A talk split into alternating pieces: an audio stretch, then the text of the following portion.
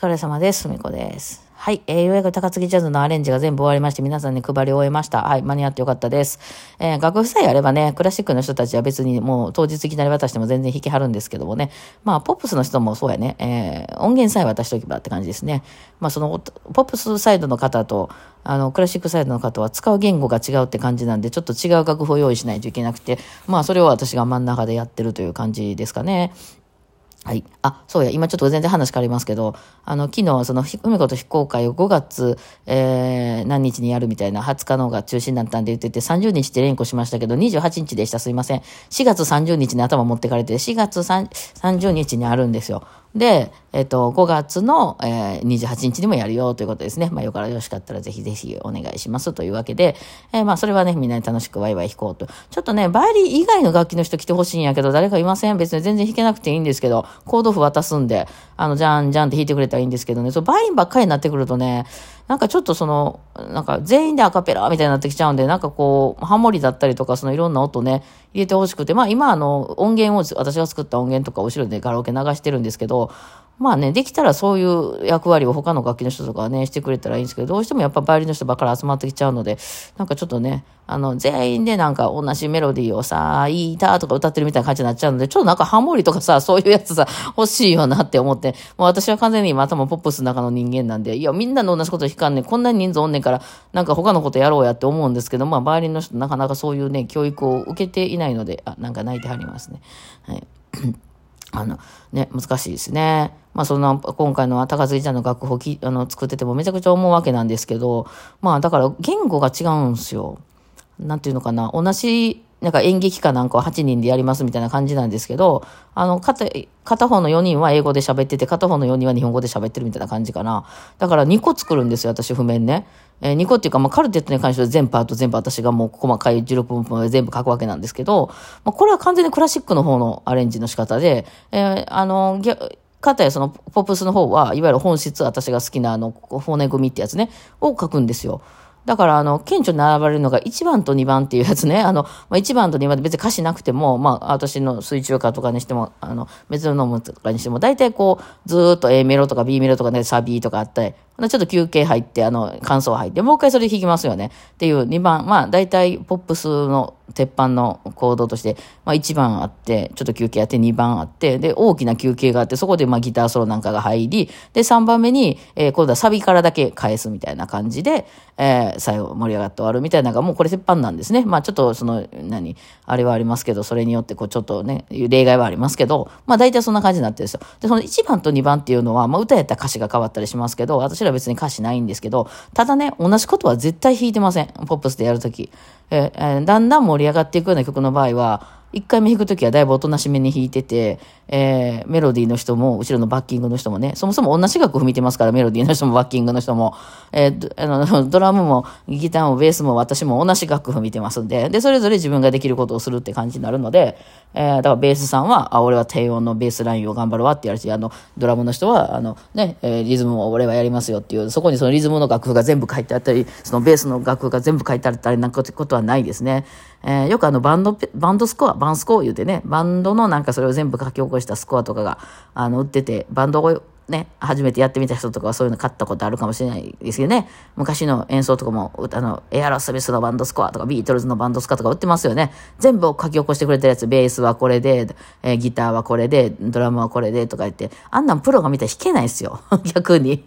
全部書き、あれはだからクラシック的観点なんですよね。その全部楽譜に起こします。えー、だから1番やったらもう、あの、1番はシンプルでて、2番になったらちょっといろいろ飾りが入ってきたりとか、音も大きくなってたり、ね、音量も大きくなってたりとかするのも、もうそれ全部書き起こしてくれてると。ただ、プロはあんなが組みません。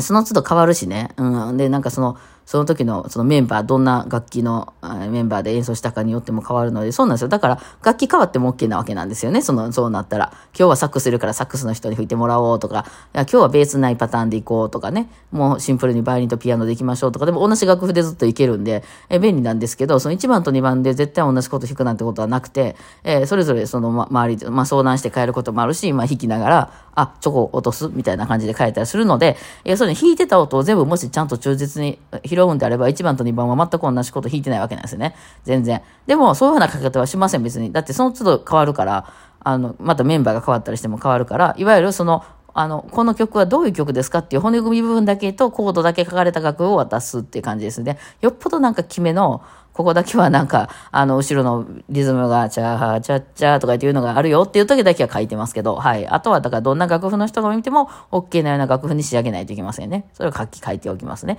はい。です。で、かたや、その、クラシックサイドというか別に、ジャンルはクラシックじゃないですけど、そういうバイオリンとかチェロとかね、ビオラとか、そういうので、その譜面を譜面通り読むっていうタイプの人は、その皆まで全部書かないといけません。だから、その骨組みだけの楽譜を渡したら、まさにそれしか弾かないので、1番も2番も全く変わらへんし、ここはちょっと私大きすぎるから弾くのやめようかなとか、そういうことがやってこないので、別にね、楽譜をちゃんと忠実に弾くっていうふうになるので、まあ、私がやることとすれば、1番も2番も別の楽譜で全部書き上げるということなんですね。細かい16モップとかも全部私が書いて、えこの作業がめんどいね。なんか、もう、てか、その、申し訳ないなと思う。別にもうちょっとなんか、あの、プロのメジャーさんやったらいろんなアレンジ、こっちの方が弾きやすいとか、まあ、バーリンはさすがにわかる、わかるけど、私の手癖みたいなのもあるからね、他の人弾きにくいとかあるやろうし、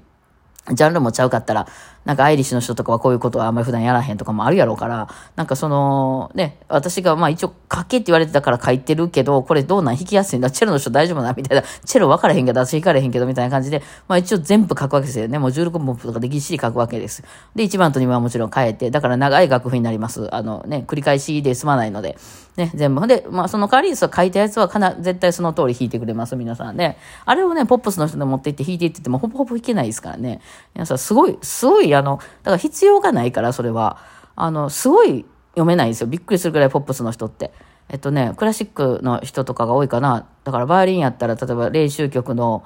あの、ウォールファールトとか、えっと、カイザーの初めの方とかの簡単な結構16、えー、えー、16じゃない、8分音符とか4分音符だけのまだあるじゃないですか。ピアノの人やったら多分チェルニー100番の頭の方の曲とかですよ。うん、そういう曲をパッと見せてもほぼ弾けないです。あの、私の多分受験のメンバーもほぼ弾けないです。いや、それぐらい弾こうやって思ったりするけど弾けないです。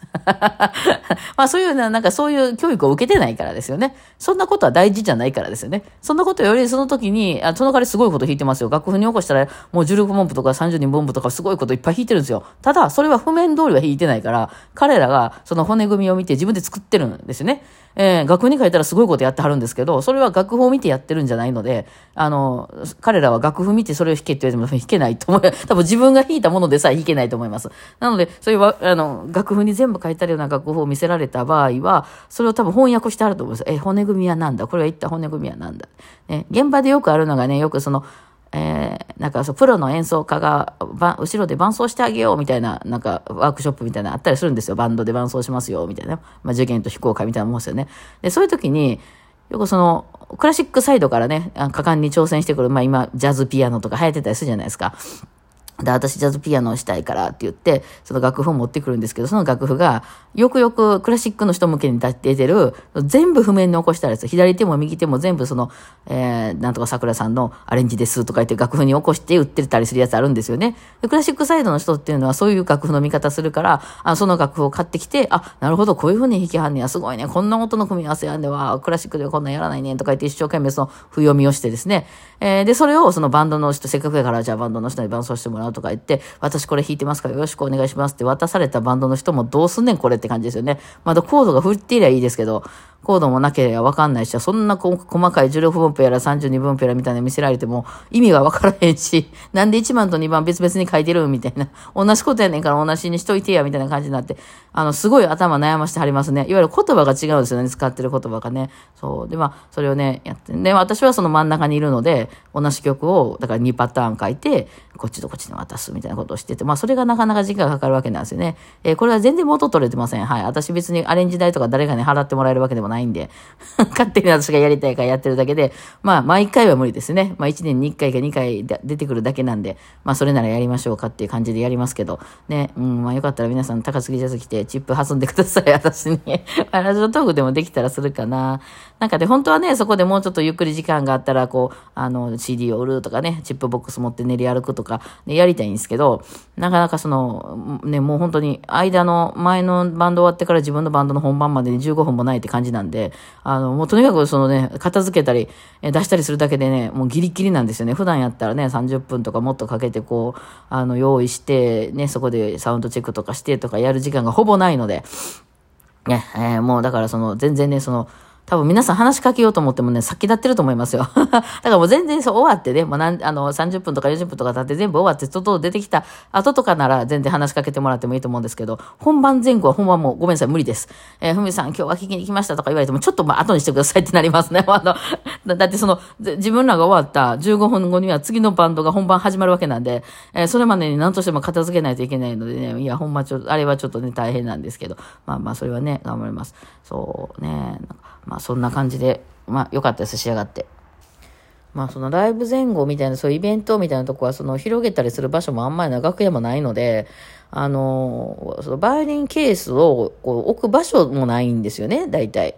クラシックの仕事場に行ったら大体長机が置いてあったり、まあ椅子があったりとかでこう楽器を横にちゃんと置いて出せるんですけど、そんなんないんですよ。だから置こうと思って床に置くしかないのね。でも人がどんどん周りね歩き回ってるのにちょっとよろけたらバイオリン踏み抜いてしまいそうじゃないですか。めっちゃ怖いんですよね。だからバイオリンケース上から入れるやつ欲しい。立てるやつ昔あったんですけどね。あの、こういっぱいこう、ふわふわになってて、真ん中にこう差し込んだら終わりっていうやつね。もうキャリーもそう。キャリーもあんなところでこうマイクとか運ぶのにね、横に広げる場所なんてないですからね。なんかこう上から出せるのがね、まあ、たまにあるんやけどあんま選ぶ余地がないのよね。なんかね、そういう狭いところで出し入れするときにこう横に広げないといけないっていうのは結構ね、ちょっと無理やったりしてね、まあいろいろ探したりしてるんですけど、あんまり需要がないのかな。ないですね。ちょっと猫が泣いてるんで、そろそろ朝ごはんでもあげようかな、そしたらね。まあそんなわけで、え、まあ非公開もいろいろやってますんでよかったら、あ、あれ、進撃の巨人の2巻出てるんでよかったらね、好きな人はどうぞというわけで、はい。ではでは今日はこんな感じでお疲れ様でした。